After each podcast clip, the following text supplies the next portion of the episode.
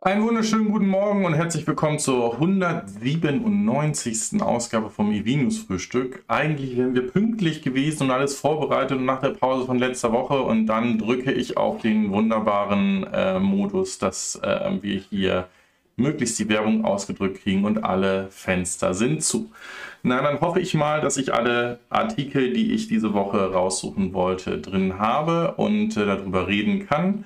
Ähm, da ist einiges passiert. Ja, ähm, das wird eine ziemliche Achterbahnfahrt äh, in Richtung Tesla und beziehungsweise äh, wahrscheinlich bröckelt es so ein bisschen an dem Idol-Status, den viele in Richtung Elon Musk haben. Aber dazu zu dem Zeitpunkt dann mehr. Aktuell, wir haben ja schon mal darüber gesprochen, dass es sich angebahnt hat, dass äh, Tesla weiter sich umschaut nach ähm, ja, Plätzen, wo sie Batteriefabriken bauen können, die auch äh, in der Nähe von den ähm, Rohstoffvorkommen sind. Und so ist diese Woche bekannt geworden, dass äh, Elon, oder beziehungsweise Elon hat es auch getwittert, dass Tesla in Indonesien die nächste Batteriefabrik bauen wird und hier auch dementsprechend auf äh, Ressourcen, die aus der Region kommen, dann zurückgreifen wird, was sicherlich etwas Gutes ist. Ja, da nicht so gut ist diese News ähm, der Cybertruck, der uns äh, ja schon lange warten lässt und wahrscheinlich auch noch ein bisschen weiter warten lassen wird. Oder sogar ein Produkt ist, was nun doch nicht nach äh, Europa und außerhalb der USA kommt, ist aktuell nur noch in den USA reservierbar. Ähm, das Ganze soll wohl passiert sein, nachdem sich einige Reservierer oder die eine Reservierung für den Cybertruck ähm, ähm, besorgt haben, sowohl in den USA als auch ähm, im Rest der Welt, da so ein bisschen kritisch oder beziehungsweise enttäuscht darüber geäußert haben, dass ja das Fahrzeug irgendwie nicht kommt, dass es keine News dazu gibt, wie weit der Produktionsstart davon ist oder ob es schon einen Produktionsstart gibt und ähm, man hier auch so eigentlich auf die offizielle Vorstellung des Produktionsfahrzeuges auch so ein bisschen wartet. Also wir erinnern uns, das Fahrzeug wurde mal vorgestellt, da gab es dann diese, dieses Gate, wo dann dieser, ähm, diese Metallkugel in die kugelsicheren Fenster geworfen wurde, die dann kaputt ging. Danach haben wir dann uns alle gefragt, ob das das Auto ist, auf das alle gewartet haben. Da gab es einen sehr großen Hype und ja, wie gesagt, sehr viele Reservierungen. Dann haben wir gerätselt, ob das Fahrzeug von seinen Ausmaßen auch außerhalb der USA und in Europa denn so zulassungsfähig ist und haben gesehen, dass das Fahrzeug eine andere äh, Größe zum Beispiel für Europa bekommen soll.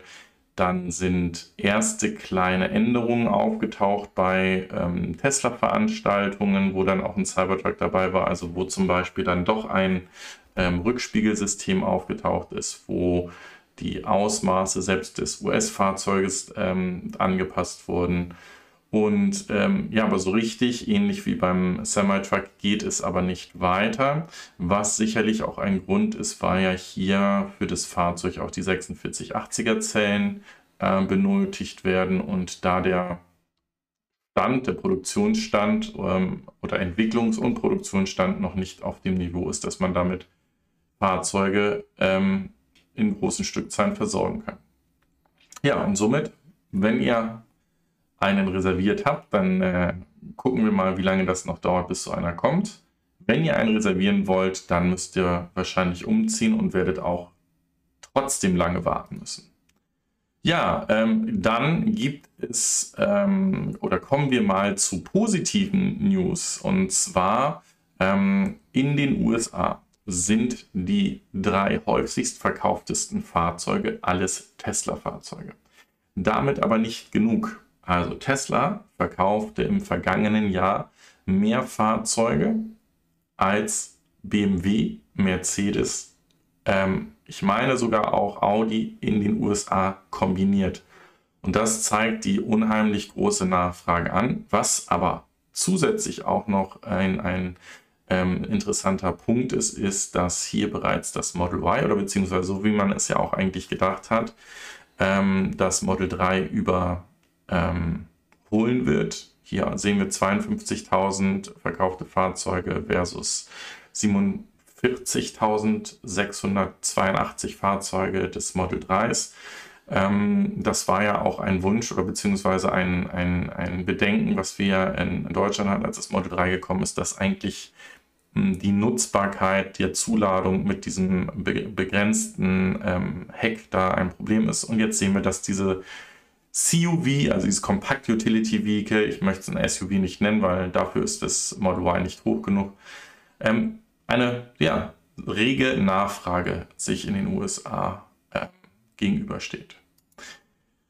Ja, dann etwas, äh, jetzt, äh, jetzt wird es wieder etwas kritischer. Nehmen wir das Bild einfach mal mit rein. Ähm, wir kennen noch diese Aussage, ähm, dass bis Ende diesen Jahres eine Million Robotaxis auf den Straßen der Welt unterwegs sein sollen.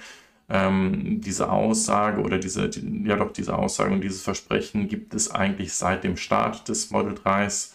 Das ähm, hat dann, oder es wurde so verkauft, dass der Besitzer eines Model 3s auch äh, während der Zeit, wo er nicht das Fahrzeug fährt, sein Fahrzeug zur Verfügung stellen kann und dafür sogar noch entlohnt werden würde. Wir haben die Geschichte gehört, dass Tesla Leasingfahrzeuge nicht aus dem Leasing ähm, hat rauskaufen lassen wollen, weil sie gesagt haben, wenn das Leasing vorbei ist, dann werden diese Fahrzeuge in ähm, die Robotaxi-Flotte übernommen und ähm, somit stehen sie dem, dem aktuellen Leasinggeber nicht zur Verfügung. Dann ähm, haben wir gesehen, dass es mit dieser Fully Self-Driving Beta etwas schleppender vorangeht und aktuell auch nur in Nordamerika, also in den Vereinigten Staaten und Kanada, ähm, genutzt werden kann.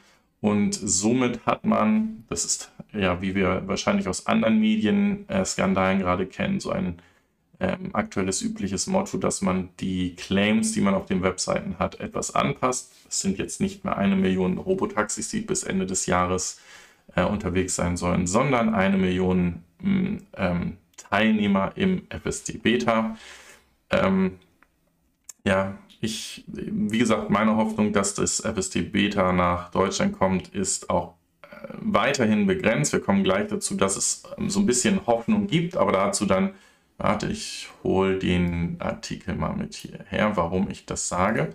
Ähm, wir haben auch gesehen, dass es in den USA als erstes eine Anpassung von den Sicherheitssystemen, die notwendig für, das, für den Autopilot oder für das FSD sind, angepasst wurden auf nur noch visuell, also Tesla Vision. Ähm, das heißt, dass Radars und weitere Sensoren durch ähm, das reine Kamerasystem ersetzt wurden. Da gab es dann ähm, in den USA auch eine ähm, Limitierung der Geschwindigkeit. Die ist jetzt auf 85 Meilen erhöht worden. Und ähm, da hieß es erst, dass diese Fahrzeuge oder diese Ausstattung mit den Sicherheitssystemen nur für den US-amerikanischen Markt vorgesehen sind. Da hat sich in der Vergangenheit auch das getan, dass neue Modelle, ähm, die jetzt bei uns auf die Straße kommen, ebenfalls auch schon mit Tesla Vision oder nur noch mit Tesla Vision ausgestattet erstattet sind und hier die nutzbare Geschwindigkeit, ich meine, auf ähm, 120 km/h begrenzt wurde. Das sind halt alles Dinge, die natürlich den, die Einführung oder die schnelle Realisierung, dass es eine Million Robotaxis werden, die komplett autonom fahren können, ähm, natürlich in weitere Ferne gebracht. Aber darum sage ich, Hoffnung ist am Horizont. Wenn wir hier die, uns die 85 Meilen angucken, dann sind wir äh, jenseits der 120er Begrenzung oder der Begrenzung, die wir vorher hatten. Und ähm, das heißt, das Tesla Vision nimmt daran, ähm, nimmt Fahrt auf. Wie funktioniert das oder wie lernt dieses Vision-System? Man spricht hier davon, dass gut eine Viertelmillion Videoclips ausgewertet wurden, also Videoclips von Fahrzeugen, die unterwegs waren, die mit diesem Tesla Vision unterwegs sind und äh, die dann dazu genutzt werden, diese KI-Systeme zu trainieren. Ähm, das kann natürlich, ähm, umso mehr Fahrzeuge ich in dieses Beta-System reinnehme, umso schneller lernt dieses System. Wir dürfen aber nicht vergessen, dass eben auch diese Systeme angepasst an die entsprechenden Märkte ähm, fungieren müssen. Und da werden noch nicht ganz so viele Daten aus Europa gesammelt. So, weiter machen wir dann mit dem Ähm, ja, Thema, äh, da muss ich ein bisschen weiter ausholen ähm, und mehrere Artikel hochnehmen und auch meine, meine persönliche, na, machen wir erstmal, machen wir erst einmal ähm, äh, nochmal das Thema Tesla Beta-System. Ähm, da haben wir nämlich genau dieses Thema, dass das ein ähm, zum Ende der Woche ein großes Update bekommen hat. Und da geht es auch genau auf diese Trainingsvideos ein, die dafür, äh, dazu geführt haben.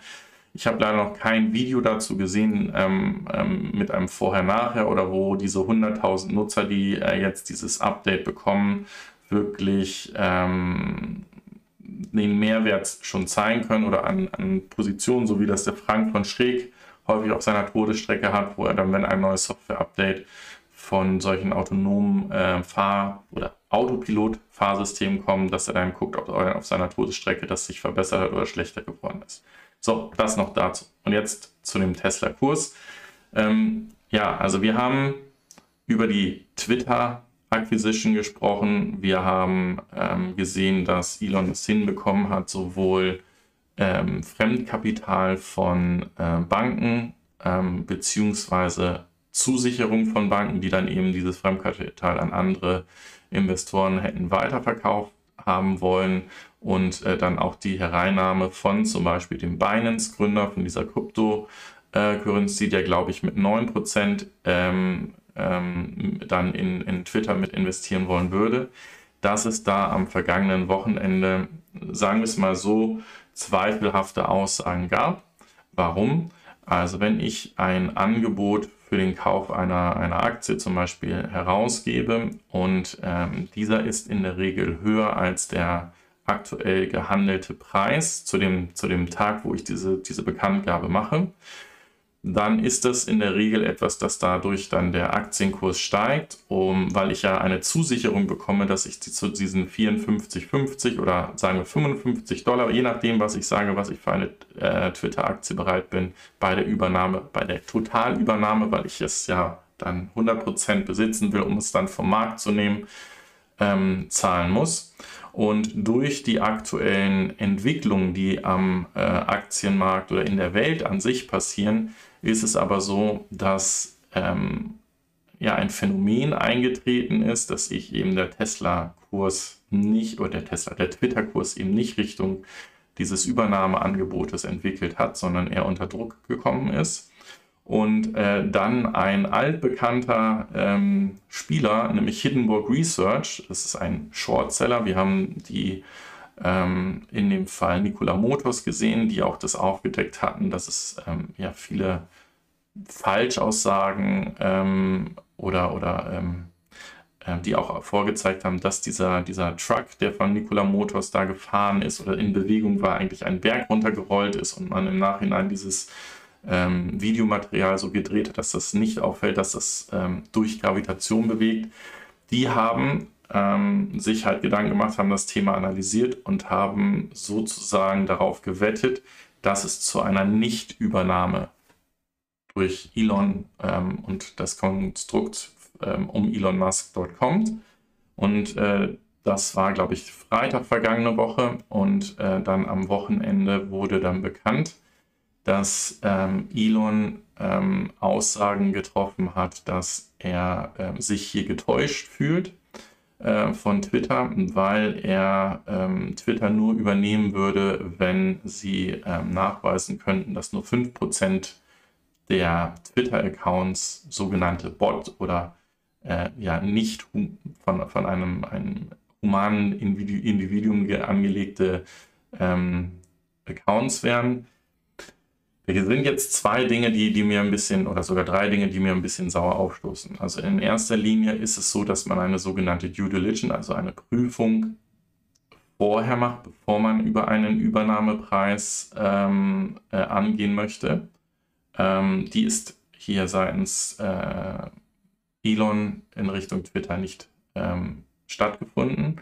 Was aber noch viel schwerwiegender ist, ist, dass ja, als es noch äh, nicht offiziell war und Elon seinen Twitter-Account dazu genutzt hat, um ähm, mitzuteilen, was für Produktänderungen er dann bei Twitter als allererstes machen würde, war immer ein Punkt, dass er als allererstes gegen diese Vielzahl an Bots kämpfen würde und, und Twitter sogar so mit reinigen würde. So, warum macht er das jetzt oder warum ähm, ist das ein Punkt, wo ich einfach sage, das ist ein schäbiges Verhalten? Wenn ich so einen äh, Übernahme, ein offizielles Übernahmeangebot mache, ähm, dann, ähm, dann ist dieses bindend. Und sollte ich diesem dann nicht nachkommen, dann reden wir so von einer Milliarde ähm, Schaden, die dabei entstehen, die dann Elon zahlen müsste. Und anscheinend scheint ihm Geld doch nicht ganz so egal zu sein, wie er das äh, nach außen gesagt hat. Also ist jetzt dieser Versuch, die ähm, Darstellung der, der Zahlen oder der, der ähm, Realität von Twitter ähm, so zu nutzen, dass er sagt, okay, hätte ich das vorher gewusst, hätte ich dieses bindende Angebot niemals abgegeben. Ähm, es ist aber nicht so, dass er nicht mehr Interesse an Twitter hat, sondern Twitter oder der Twitter-Aktienkurs hat durch die aktuellen Entwicklungen so gut 30 Prozent verloren und er könnte somit dann ein neues Angebot machen und ähm, dann so 30 Prozent günstiger Twitter übernehmen. So, das sind so Dinge, wo man äh, auch sieht, oder wie auch, glaube ich, der aktuelle Spiegel titelt, dass gerade diese Tech-Investoren oder nennen wir sie die reichsten ähm, äh, Mitbewohner dieses Planeten, ein Elon Musk, ein Jeff Bezos, sich nicht ähm, dazu genötigt sehen, aktuelles Recht anzuerkennen und dieses ähm, weiter zu nutzen.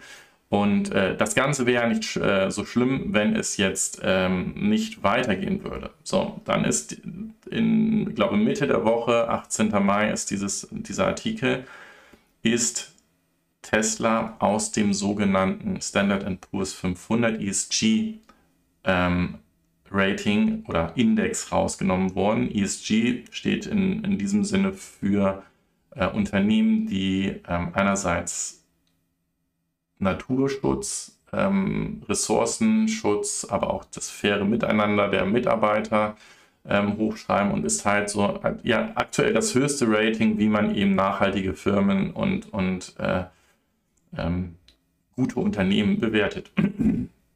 Und äh, für Elon war das ein, ähm, ein Punkt, weil sie Elektroautos herstellen, dass sie damit eigentlich äh, 100% in diesen ähm, ESG-Standard immer reingehören, weil, sie, weil er damit sein System als nachhaltig sieht.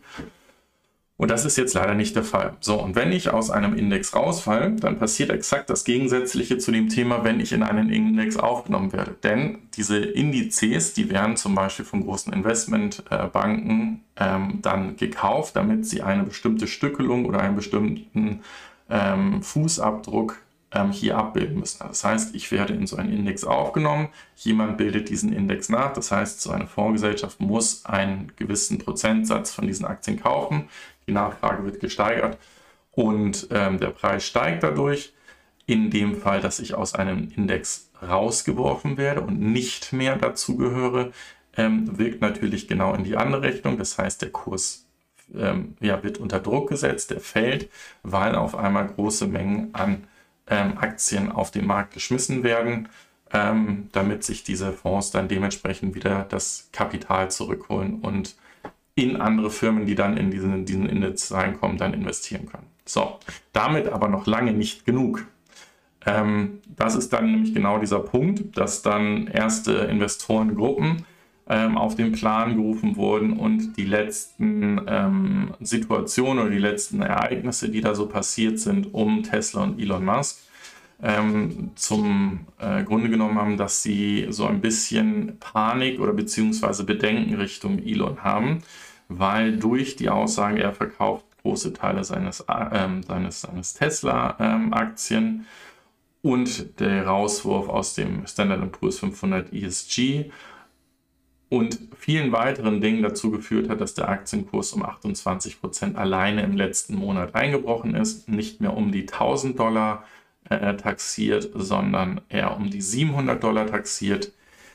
Ähm, damit geht es nach wie vor, aber es ist noch nicht vorbei. Ähm, dann gab es die nächste Entwicklung. Auch hier haben wir bei einem anderen äh, Medienskandal, den wir gerade sehen, etwas Ähnliches gesehen, dass vor einer Veröffentlichung versucht wird, mh, die eigenen Follower ähm, ähm, zu besänftigen, ohne auf den, auf den eigentlichen ähm, Hinweis und die eigentliche Anschuldigung einzugehen. Und so ist es, dass ähm, Elon ähm, am Freitag ähm, ziemlich, ja, wie soll man das sagen, unerwartet bekannt gegeben hat, dass er viele Jahre lang ein ähm, Unterstützer der Demokratischen Partei in den USA war und er jetzt hier eine äh, Schmutzkampagne gegen sich sieht oder dass die nicht mehr loyal sind und er deshalb ähm, die bessere und faire Partei, die, die, äh, die Republikaner unterstützen wird,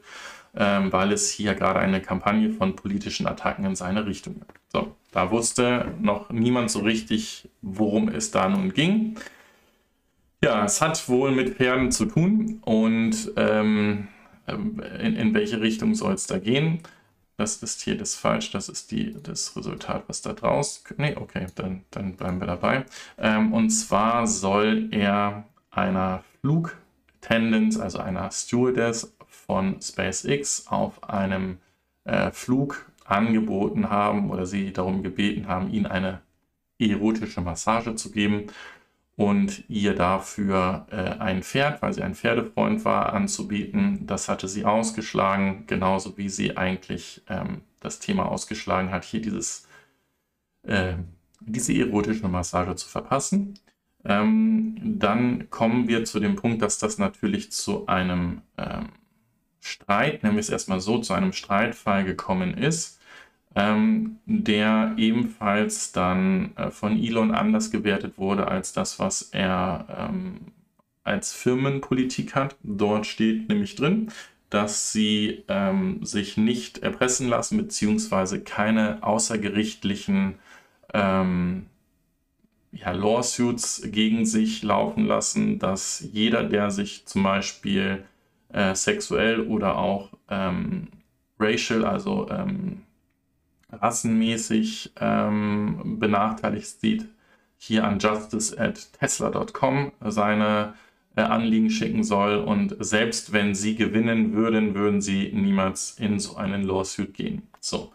Wie das allerdings dann in diesem SpaceX-Fall mit der Flugassistentin ähm, weiterging, ist, dass dann aus dem Pferd eine Viertelmillion ähm, Euro, äh, Viertelmillion US-Dollar ähm, wie sagt man das, Schweigegeld, Angebot ge gezahlt werden soll, was die Dame nicht angenommen hat und ähm, es dann wohl in einem späteren Verfahren oder in einem späteren Gespräch dann zu einer gütlichen oder einheitlichen Einigung gekommen ist. So, und das ruft nun Elon auf den Plan, dass er auch versucht, dies wieder so ein bisschen gerade zu rücken, dass sie jetzt ein äh, Department, ein Hardcore Litigation Department aufmachen, was nichts anderes ist, als dass sie sich eine, ähm, ja, ein starkes juristisches Team aufbauen, mit dem sie halt direkt gegen solche Initiativen ähm, und, und ähm, Lawsuits gegen angehen wollen.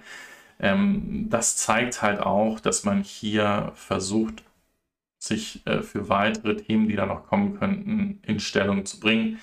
Das sind alles so Punkte, die, die bei mir irgendwie dieses äh, Image von, von dem genialen Produkt wieder entwickelt wurden, von dem ähm, Visionär ähm, irgendwie ein, ein bisschen anfängt zu bröckeln und ähm, ich es nicht für gut heißen kann, wenn jemand meint, mit verschiedensten Aktionen hier über dem Gesetz zu stehen. Wir haben das mit anderen Dingen, mit der SEC auch gesehen. Das ist jetzt für mich äh, etwas äh, wie soll ich das sagen, weniger wichtig, weil ähm, ja, man kann, glaube ich, keinem Influencer oder keinem, der ein direktes Following hat, absprechen, dass er dieses auch für sich nutzbar macht. Also, dass, wenn er über Dogecoin spricht, wahrscheinlich schon im Besitz von vielen Dogecoins ist und äh, der Markt dann äh, ihm folgt und nachkauft und er dann wahrscheinlich mit großen Gewinnen da rausgeht. Ähm, das ist immer noch illegal, das ist äh, immer noch eine Absprache zum Handel, aber ähm, da ist die Frage, ob so etwas jemand, der ein großes Following, ein Social Media Following hat, ob der damit wirklich eine Straftat eingeht. Das sind andere, die das bewerten müssen, was ja auch läufig ist. Aber bevor wir dann den Tesla-Blog beenden, machen wir das doch nochmal so, dass wir auch mal mit etwas Positivem noch in Richtung Tesla enden. Ähm, hier auch etwas, was wir schon mal ähm, gehört haben und dann ist das ganze Thema wieder ähm, ein bisschen eingeschlafen. Das ist der Punkt, dass Tesla mal geplant hat, sogenannte äh, Diner oder Drive-In äh, Supercharger zu bauen. Ähm, da war mal die Idee, dass dieser größte Supercharger, der gebaut wurde, auch schon ein, ein, ein Tesla-Restaurant mit haben sollte. Diese Pläne sind nun ähm, hier auch schon mit Zeichnungen, wie das Ding aussehen soll, äh, für die Freigabe angelegt worden. Also es wird nun in Los Angeles ein ähm, ja, Tesla-Restaurant mit Lademöglichkeiten und eben äh, einer Verweilmöglichkeit, wo man etwas essen kann, dann dementsprechend äh, geben. Ähm, die Location ist dazu auch schon gefunden ähm, auf dem Santa Monica Boulevard. Und ähm, jetzt schauen wir mal, bis oder wie lange das dauert, bis das dann da ähm, eröffnet wird. Und man kann sicherlich davon ausgehen, dass es hier viele Fans dann auch geben wird, die das wahrscheinlich als so eine Pilgerstätte damit nutzen werden. So, machen wir weiter mit den Koffein-Supportern, ähm, die den Kanal direkt unterstützen und damit auch das Ende der Tesla News einläuten. Ähm, zuallererst die Stefanie Basler, da hatte ich vorhin auch schon einen Text gesehen, äh, dass sie auch heute live mit dabei ist, genauso wie Andreas Basler, der Raimund Stapelfeld, Thomas Havlik, Soul Electric Fan, Kurt Hafner, Oster, Joe Vendura, der Ralf Machulla, Patrick Brauer, Olaf Landvermann, Karl Seiber und Jürgen Hoffmann, genauso wie der Hofgerken. So, nun machen wir weiter mit einem weiteren Thema, wo wir schon häufig drüber gesprochen haben, nach einem Schluck Kaffee.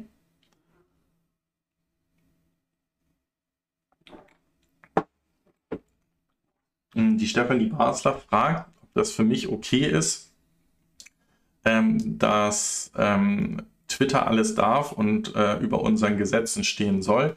Ähm, das ist exakt das, was Elon damit vorhat. Das wäre nämlich das Thema ähm, äh, dieser Freiheit ähm, zu äh, sprechen und alles posten zu dürfen. Dann äh, dürften auch äh, Parteien, die eine andere politische Einstellung als die man selber hat, dort posten und machen, wie man will. Ähm, das ist ja auch von Elon die Aussage, dass äh, eine seiner ersten Aufgaben auch sein würde, dass er den Account von ähm, Donald Trump wieder freigeben würde und auch sagt, dass man diesen hätte niemals löschen dürfen oder äh, man hätte ihn eingrenzen können, ja. Aber ähm, das ist eigentlich genau der Hintergrund, der bei diesem Thema Free Speech dann äh, dazu käme. Und ähm, die Frage ist, welche Gesetze werden äh, oder wie soll ein Twitter oder, oder so eine soziale Plattform die Gesetze eines bestimmten Landes einhalten? Also wir haben ja jetzt schon gesehen, dass die Gesetze in den USA andere sind als in Europa. Fällt jetzt äh, Elons Tweet in den USA unter die US-Gesetze oder unter die in Europa? Ähm, oder ähm, hat er die vielleicht mit einem VPN von einer anderen Geolocation ähm, gepostet und darf diese nutzen. Also das sind, das sind Fragen, ähm, die geklärt werden müssen. Aber wenn ich von diesen Themen, wie ja eben genau ein Jeff Bezos, ein Elon Musk ähm, und weitere ähm, ja, Investoren oder, oder Tech-Moguls ähm, ansprechen, wenn es um das Thema ähm, Freiheit oder Redefreiheit geht, dann verstehen sie genau das, dass sie eigentlich sagen und tun dürfen können, was sie wollen. So, ähm, kommen wir zu dem USPS ähm, Plänen, ihre Flotte mit neuen Fahrzeugen auszustatten. Und dabei ist dann dieses Fahrzeug herausgekommen, wo wir gesehen haben, dass das super ähm, umweltschädlich und super ähm, viel Verbrauch hätte was dann, da es ein, ein staatliches Unternehmen ist, natürlich dann zur Aufruhr in der äh, Gesellschaft geführt hat. Und man jetzt äh, sich fragt, wäre es nicht eigentlich besser gewesen oder wäre die bessere Lösung gewesen, hier diese sogenannten Elektro-Cargo-Bikes mit zu nutzen, die dann für die Auslieferung der äh, Pakete zuständig sind. Ähm, was ich mir durchaus ähm, gut vorstellen könnte, das ist ähm, wie nennt man das so, so Paket- und, ähm, und Briefdepots gibt, wo dann eben mit solchen Fahrzeugen dann ähm, die Briefe und Pakete abgeholt werden, was auch den Riesenvorteil hätte, weil die nämlich sehr schmal sind, dass es zu keiner Verstopfung oder zu keinem Parken in der zweiten Reihe führen würde, denn diese Dinger können auch auf dem Bürgersteig dann dementsprechend unterwegs sein. Aber gucken wir mal, wie sich dieses Thema noch weiterentwickelt. Ja, das Solar ähm, EV ist da für ganze 6000 Euro. Nicht von Sono Motors. Squad Mobility hat nun offiziell bekannt gegeben, dass sie ein äh, Solar City Fahrzeug ähm, auf den Markt bringen werden, der äh, für äh, private Nutzung und eben auch dieses Thema Sharing äh, mit anbieten soll. Es wird ein zweisitzriges äh, Fahrzeug sein. Ähm, das Startup ähm, ist ähm, gegründet in den Niederlanden aus zwei ehemaligen oder vorigen äh, Mitarbeitern von Lightyear. Auch die kennen wir, dass die Fahrzeuge im, ähm, bei diesem Solarrennen gemacht haben. Auch dieser Lightyear One ist ja eben ein Fahrzeug, was unheimlich hohe Reichweiten schaffen soll ähm, von dem Einsatz oder dem der sogar Gewinnung während der Fahrt ähm, von Solarstrom und eben einem super niedrigen CW-Wert.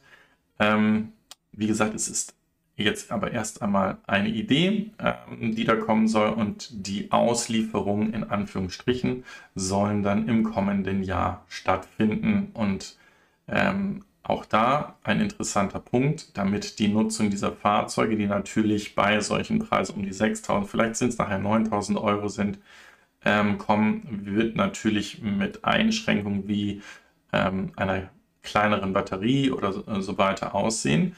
Und hier möchte man dann dementsprechend auch auf die ähm, Wechselmodule eingehen, dass ich halt sehr schnell dieses Batteriemodul austauschen kann und nicht etwa lange warten muss, weil ich natürlich auch bei so einem Fahrzeug mit einer wahrscheinlich kleineren Batterie eben auch nicht die Ladegeschwindigkeit und Ladeströme realisieren kann, wie es bei einer größeren Batterie dann ist, weil ich dann zu viele Cs auf den Akku geben würde und der damit ein Problem kriegt. Ja, ähm, an sich, ob das Parken hier äh, mit dieser Größe wirklich ähm, ähm, realistisch ist, werden wir dann dementsprechend sehen. Ähm, man könnte sagen, das ist irgendwie ein, ein äh, stylisches ähm, Golfkart, was da elektrisch unterwegs ist und, ähm, und Preis sehen wir hier auch, soll ab 6.250 Euro auf den europäischen ähm, Märkten dann eingeführt werden. Gucken wir mal, wer es denn eher schafft, das Solarauto aus München oder das aus Holland. Ja, machen wir weiter mit der größte Batterierecyclinganlage ähm, hat ihren ähm, Betrieb aufgenommen und äh, die ist so groß, dass sie die gesamten Zellen, die zum Beispiel in, ähm, wie nennt sich das, äh, Norwegen in den EVs verbaut sind, verarbeiten kann. Das Tolle ist, dass, das, äh, dass diese Recyclingfabrik tatsächlich auch in Norwegen steht, in Friedrichstadt. Das ist im, ganz im Süden von äh, Norwegen und ähm, ist sozusagen mit die Stätte, wo ich äh, meinen äh, norwegischen Abschluss, meinen Bachelor damals äh, in Norwegen gemacht habe. Ähm, und zeigt, dass hier ja bereits Anlagen gebaut werden, die dann ihren Betrieb dann dementsprechend auch schon aufnehmen äh, oder aufgenommen haben und aus ähm, nicht mehr so guten Batterien dann neue machen, wo wir ja immer noch davon ähm, ausgehen oder beziehungsweise wissen, dass erst einmal eigentlich ein Second Life von Batterien äh, auch möglich wäre, dass ich sie nicht mehr als Traktionsbatterien irgendwie nutze, sondern sie vielleicht als Stromspeicher oder zwischen Pufferspeicher irgendwie mit einsetze. So, kommen wir mal wieder zu Renault und ähm, zu den Aussagen, die da ja in letzter Zeit so ein bisschen, ähm, äh, ja, sage ich mal, schwierig waren, weil für mich war Renault mit der Zoe immer ein ähm, Pionier in der Elektromobilität. Dort ist es so, dass seit einigen Monaten ähm, Bestellannahme-Stopps für die Renault Zoe ähm, ähm ist und ähm, dass sich auch der CEO von Renault ein bisschen hm, kritisch über den reinen Weg hin zu batterieelektrischen Fahrzeugen gezeigt hat.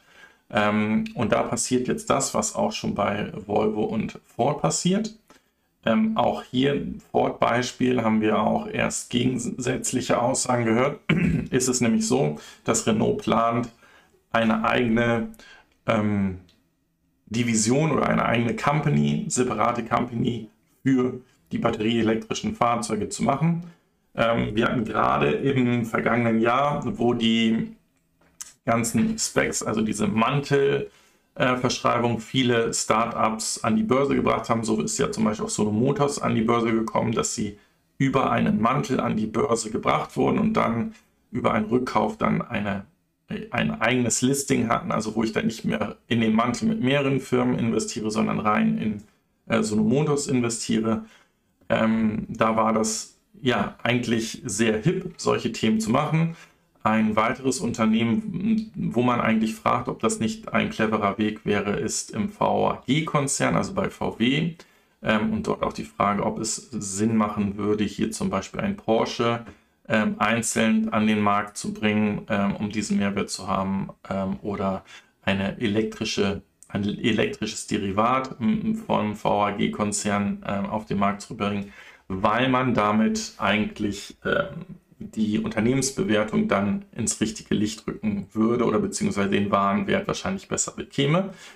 Ähm, das ist natürlich in der aktuellen Zeit, wo die Märkte sehr stark unter Druck gekommen sind und eigentlich es ähm, eine hohe Volatilität aufgrund der Nachrichtenlage gibt, natürlich schwer so etwas zu machen. Aber die Strategie, sich separat aufzustellen, macht definitiv Sinn und gibt mir in dem Sinne Hoffnung, dass es dann wahrscheinlich weitere ähm, erstklassige Produkte hier von Renault oder wie dann auch diese EV-Company heißen wird, dann geben wird.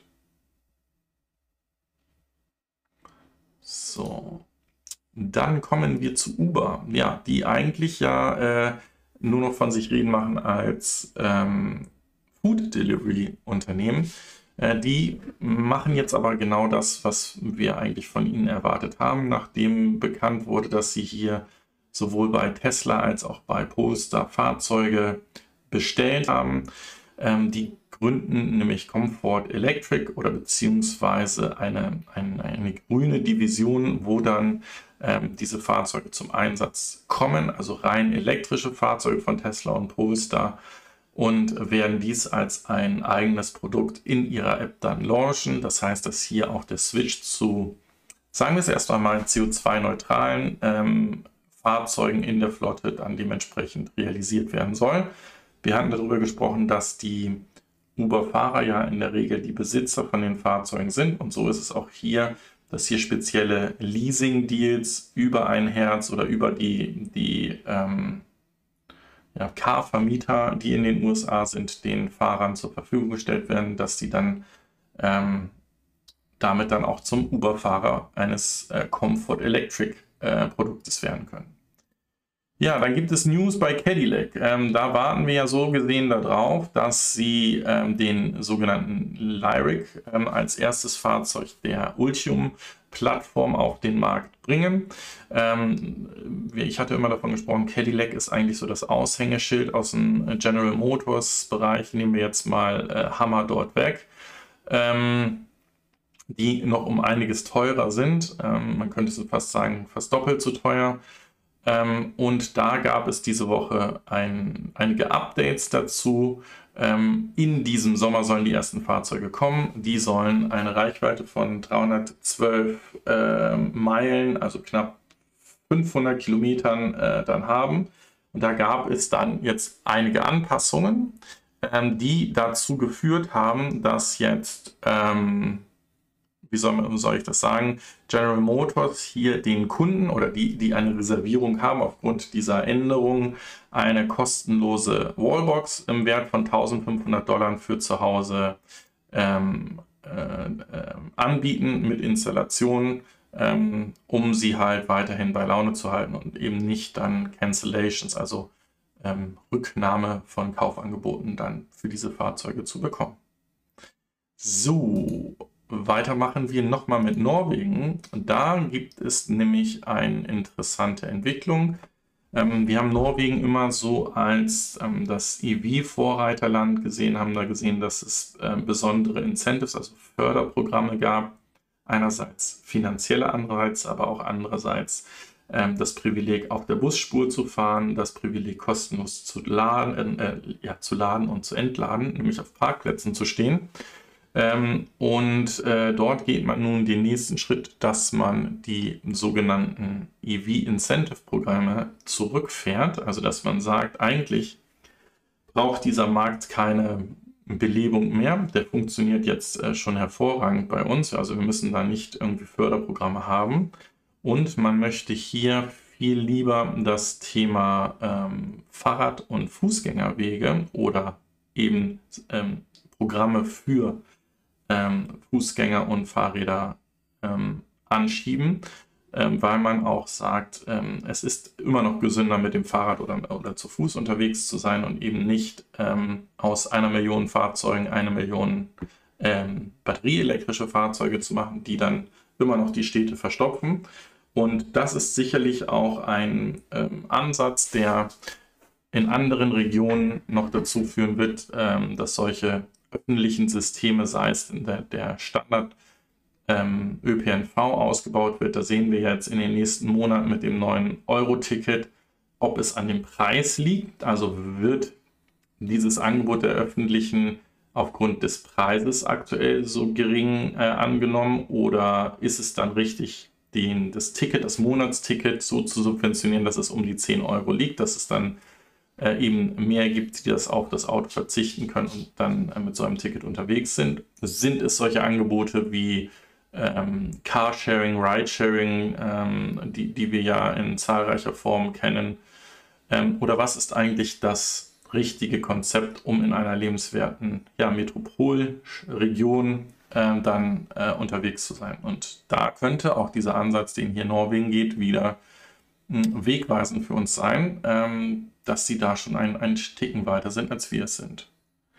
So, dann haben wir News von äh, Genesis. Äh, nicht nur, dass wir ähm, viele Fahrzeuge jetzt auf den Straßen sehen, ähm, die ja in Europa mit dem Ionity-Deal dann kommen und äh, günstig bei Ionity laden können.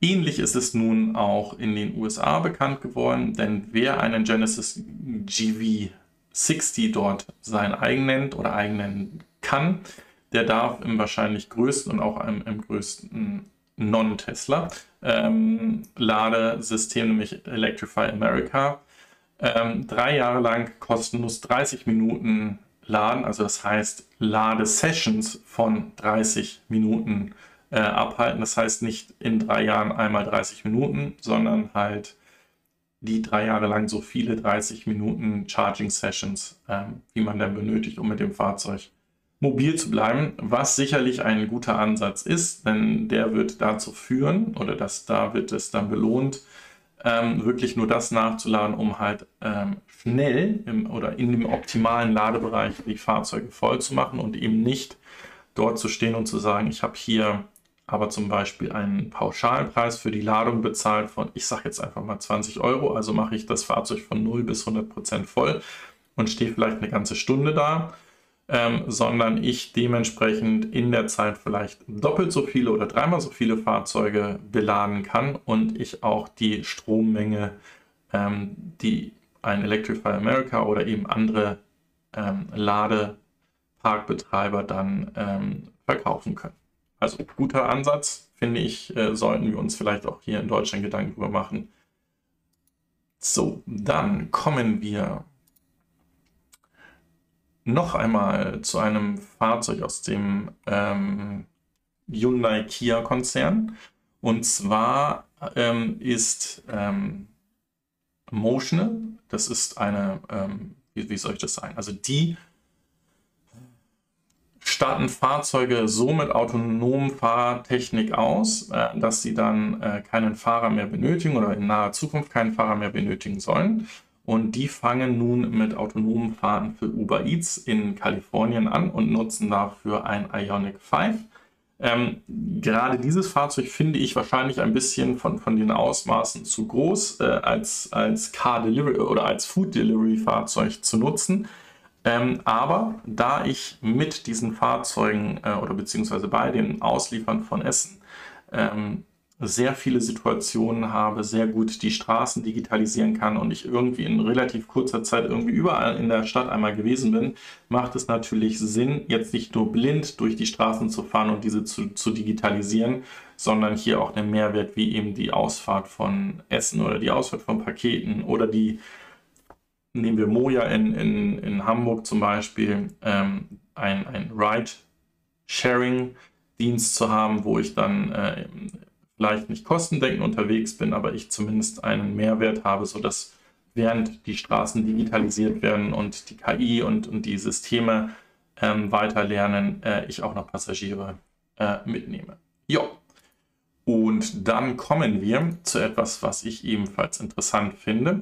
Wir ähm, sprechen häufiger mal davon, also wir haben das bei Volvo mal gesehen, dass Volvo-Händler eines Tages nicht mehr notwendig sein sollen, weil man äh, so die Polestars und das Volvo-Angebot eigentlich in Richtung eines Abo-Modells bringen möchte, ähm, was einen Händler überflüssig macht und dann so ein bisschen die Frage aufkam, ja, was machen dann die Händler eigentlich in der Zukunft noch? Dann haben wir es vor kurzem gerade gesehen mit den Plänen, die VW hat. Was passiert eigentlich ähm, in diesem ähm, Direct-to-Consumer, also ich konfiguriere direkt online mein Fahrzeug, ähnlich wie es auch bei Tesla ist, und äh, brauche da dann auch nicht mehr, um den vertraglichen ähm, Papierkram zu machen, einen Händler. Was passiert eigentlich mit den Händlern? Ja, die schaffen zum Beispiel wie dieser Volkswagen-Händler in Kalifornien ein zusätzliches Angebot. Denn äh, dort ist es so, dass äh, auch vielleicht Tesla als Vorbild genommen äh, dieser VW-Händler jetzt äh, nicht nur äh, PKWs verkauft, sondern auch Photovoltaikanlagen und Ladelösungen mit in sein äh, Angebot aufgenommen hat und damit wahrscheinlich wieder die, ähm, das Interesse der Kunden geweckt ist, dass es doch Sinn macht, zu einem Händler hinzufahren, der eben dann vielleicht alles aus einer Hand ähm, anbieten zu können, also um das Elektrofahrzeug gleich eine vernünftige Ladelösung und den Strom selbst zu produzieren. Vielleicht machen dann sogar auch noch ähm, Heizungssysteme Sinn, die in diesen gesamten Kreislauf mit reingehen. Und äh, das ist doch dann wahrscheinlich auf der Fläche von so einem Autohaus auch relativ einfach mit unterzubringen. Tja, also Daumen hoch, finde den Ansatz sehr gut. Ja, dann nicht so gut ist, dass unsere großen Automobilhersteller ähm, mal wieder versuchen, über ein Lobbying ähm, das Thema des 1,5 Grad Ziels bis 2029 äh, zu unterlaufen. Also worum geht es da? Bis 2029 soll das Ziel sein, dass ähm, der Einfluss oder der Umsatz, ja, das ein Einführen in das äh, System von CO2 so reduziert sein soll, dass es ähnlich wie bei Tesla hier mit 100% ähm, keinen äh, klimaschädlichen äh, Stoff mehr ausstößt. Und äh, hier sehen wir die Pläne, was wohl der Prozentsatz der Hersteller ist. Und wenn wir uns das genau angucken, dann ist einzig noch Mercedes-Benz wohl auf dem Fahrplan, diese, dieses Ziel mit einzuhalten und ähm, unsere anderen beiden deutschen Hersteller BMW und VW, die sind, werden das wohl leicht um 5 bzw. 7 Prozent ähm, verfehlen. Aber wenn wir uns zum Beispiel auf dem asiatischen Markt, gerade in Japan, umschauen, ein Toyota, ein, ein Honda oder auch ein Nissan, dann sind das doch noch gravierende Unterschiede, die da sind. Und da wird halt jetzt gerade probiert, über Kampagnen, über Lobbying, ähm, dieses Thema vielleicht nochmal um ein paar Jahre zu schieben. Ja. So. Kommen wir zu Bentley. Ja, kein Produkt haben, aber schon mal groß äh, ankündigen, was das Produkt denn eigentlich kann.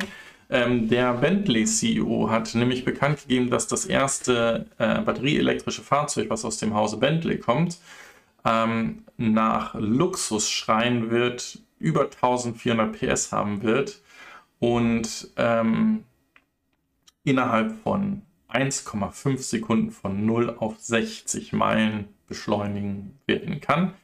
Das sind genau diese, ähm, ähm, wie soll ich das sagen, abartigen Werte, wie wir sie auch von anderen Herstellern gesehen haben, die sicherlich durch heute schon verfügbare Technik auch realisiert werden können. Ähm, Bentley wird hier wohl ähm, ähm, mit hoher Wahrscheinlichkeit auf die Komponenten von Rimac äh, zurückgreifen. Ähm, und, und diese 1,5 Sekunden von 0 auf 60 ist auch ungefähr das, was ja wir beim äh, Tesla Roadster Next Generation sehen wollen werden müssten. Ähm, der Max Power schreibt äh, und eine Reichweite von äh, 100 Kilometern. Äh, wahrscheinlich hat dieses Fahrzeug aber so viel Platz, dass ich einfach abartig viel Batterie mit in diese Fahrzeuge auch kleben kann, sodass die Reichweite wahrscheinlich auch kein Problem sein wird. Ähm, aber eben das Fahrzeug recht teuer sein wird.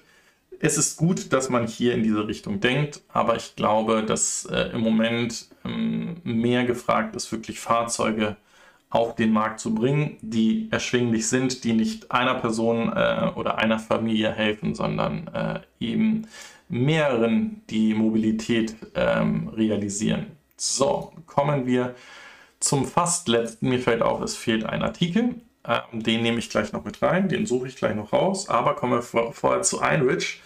Ähm, das ist ein Startup-Unternehmen, was wir schon äh, häufiger mal auch in Verbindung mit dem Semi-Truck gebracht haben die möchten oder deren Ansatz ist hier eigentlich auf autonome Trailer-Systeme äh, zu setzen. Was heißt das? Also hier geht es weniger darum, einen ähm, Semi-Truck zu bauen, wo ein Mensch noch ähm, benötigt wird, diesen zu fahren, sondern diese Einrich-Trailer-Systeme, die sollen sozusagen hintereinander ähm, in, in sogenannten Konvois auf den ähm, Autobahnen oder Schnellstraßen unterwegs sein, ähm, um dadurch relativ dicht hintereinander fahrend, äh, dadurch wenig äh, CO2 oder beziehungsweise, ja doch, CO2, äh, äh, wenige Cs zu haben, also dass das Fahrzeug einen, einen hervorragenden oder dieser, dieser Konvoi einen ungemein niedrigen CW-Wert hat und dadurch Energie gespart wird.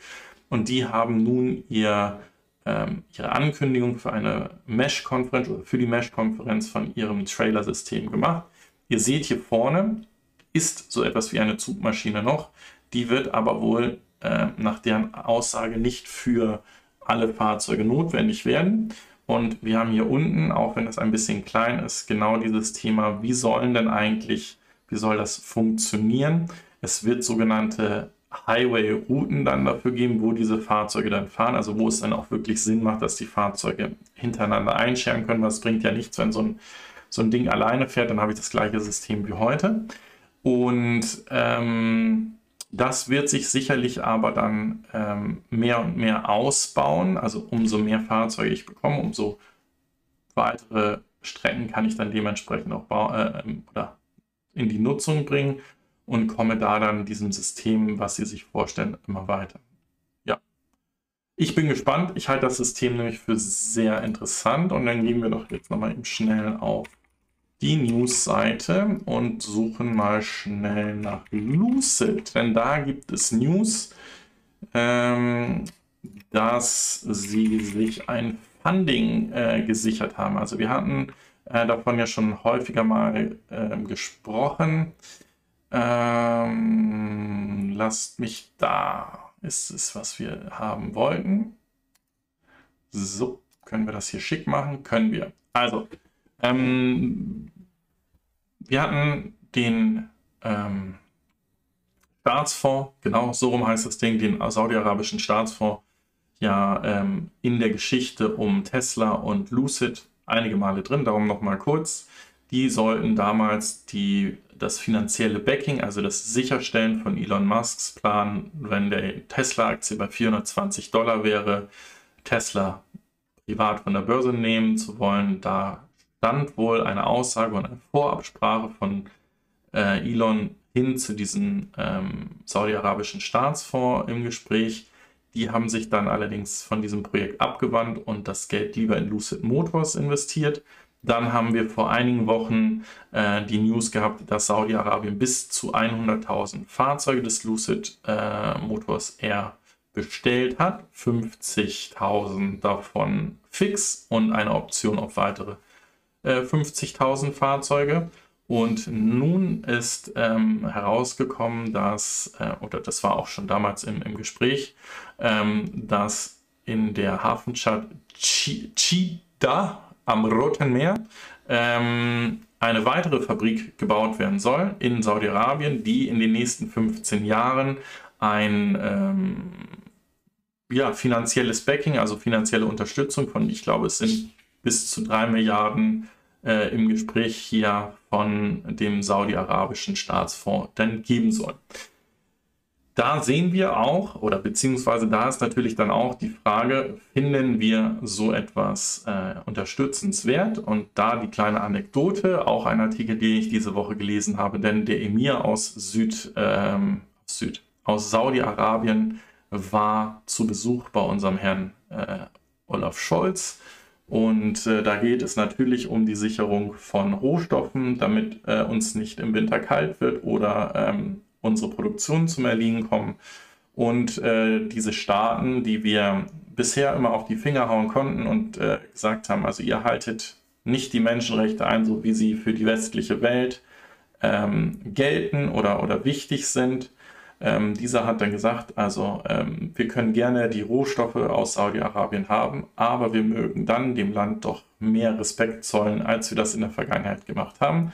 Etwas Ähnliches sehen wir ja auch in China. Oder, ähm, das sind eben genau diese Themen. Und da ist die Frage, ob ich so etwas gut finde, ob das der richtige Weg ist, dass ich mich in die nächste Abhängigkeit eigentlich begebe. Ähm, oder ich auf der einen Seite die Hand schüttel und lächle und auf der anderen Seite endlich anfange, ein ähm, vielleicht europäisches starkes Alternativkonstrukt aufzubauen. So, und damit haben wir es für diese Woche geschafft. Ich sage vielen, vielen Dank fürs Einschalten.